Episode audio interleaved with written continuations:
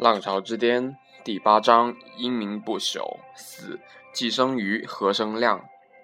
作者吴军。如果没有 Google，几乎可以肯定，雅虎今天依然雄霸互联网。即使在搜索领域，他们可能也是王者。很遗憾的是，雅虎有点生不逢时。正当他走出互联网泡沫崩溃带来的阴影，开始回升的时候，却遇到了当今世界 IT 界最强悍的对手 Google。曾几何时，雅虎已经承包互联网，并且成功的抗击了微软的进攻。Google 还是一个几个人的小公司，但是公司的大小不能完全保证今后竞争的结果，而公司的基因的作用更多。雅虎和我们前面介绍的从 AT&T 到思科所所有的公司都不一样，那些公司无一不是业界技术上的领袖，而雅虎从来都不是。我们至今不知道雅虎有哪一项重要的发明。雅虎从它诞生开始就一直提供网页搜索服务，但是直到两千零三年，它收购了 Ectomy，雅虎自己不曾做过搜索。虽然它的搜索服务很多人都在用，在雅虎搜索的背后是 Ectomy 的搜索引擎。两千到两千零四年改成了 Google 的。雅虎崇尚传统媒体的那种手工编辑工作，而不是用，而不是用计算机自动处理信息。早在一九九九年，我就和雅虎的人探讨过用计算机对文本自动分类来建立雅虎的目录系统，但是得到的答复是，雅虎试过用一些自动的方法，发现总有一些分错的网页。于是就坚持用手工将成千上万的网页分类，这和技术公司的思路是完全不同的。一家技术公司，无论是过去的 AT&T 还是现在的 Google，都会尽可能的采用技术而不是人工来解决问题。当然，所有的技术都有自己的局限性和不足。一家崇尚技术的公司的态度是解决这些问题，而不是倒退到手工操作。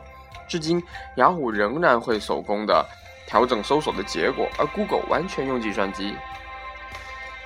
塞缪尔看到了雅虎在技术上的缺陷，试图把它重塑，造成一个技术公司。但是这又是谈何容易呢？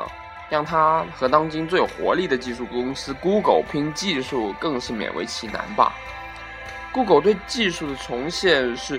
全世界都有目共睹的。作为美国工程院院士的拉里·佩奇和埃里克·斯密特，以及 Google 的另一个创始人布林，本身就是技术专家，在 Google 工程师的地位很高，最高级别的写程序的工程师可以享受全球副总裁的待遇。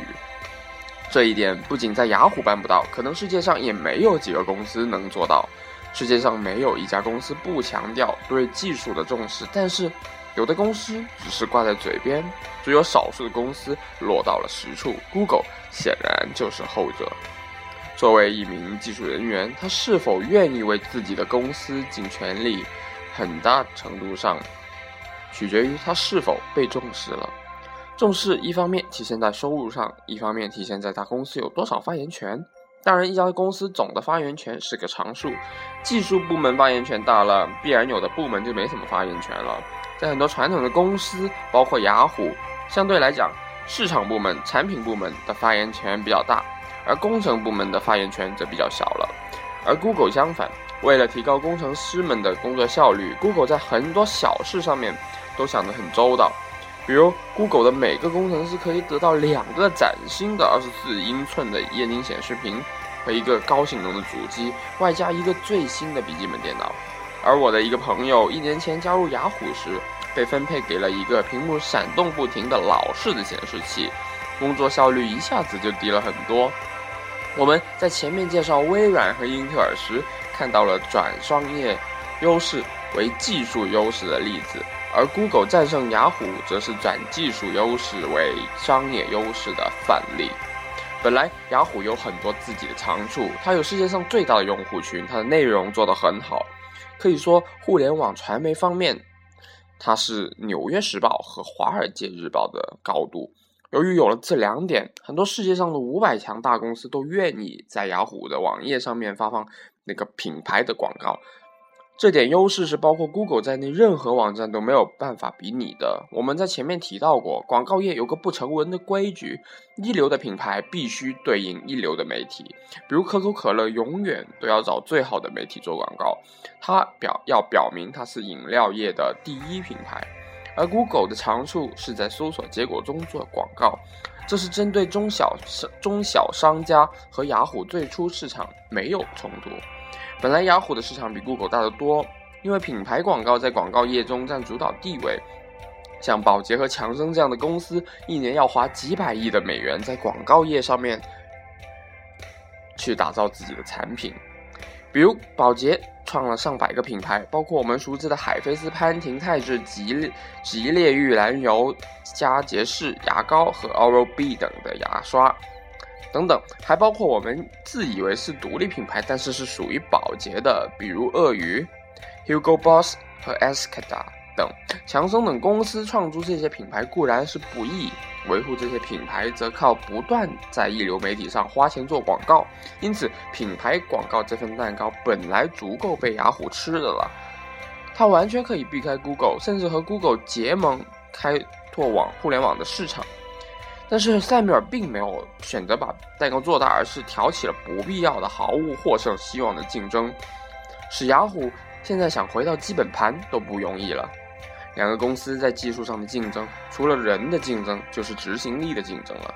Google 由于它宽松的工作环境很对技术人员的胃口，不仅使得它在人才的争夺战上有了和别的公司无法比拟的优势，而且使得它的效率比同类的公司要高。大公司提高效率不仅仅是提供一些免费午餐那么简单，首先要打破山头，打破部门界限，协调合作。Google 一方面是全世界单位面积博士最集中的地方，它对雅虎有无法比拟的人才优势；另一方面，它将研究结果转化成了产在了产品上面，也被认为是全世界做的最有效的，因为它的科研和开发部门本身就是合一的。雅虎花很大力气打造了研究部门，但是采用了过去贝尔实验室的那种科研和开发分家的做法，科研人员有时甚至无法从产品部门那里拿到真实的数据来做实验的。雅虎的人领军人物杨致远，无疑是一位互联网的领域的奇才，从某种程度上讲，他开创了整个互联网的产业。但是佩奇和布林，无论是在商业上还是在技术上，都是两位天才。在短短的几年内，让 Google 后来居上，成为互联网之王。Google 的营业额和利润原来只是雅虎的零头，但是他们以前所未有的速度增长。到了2006年，他们已经把雅虎远远地甩在了后面。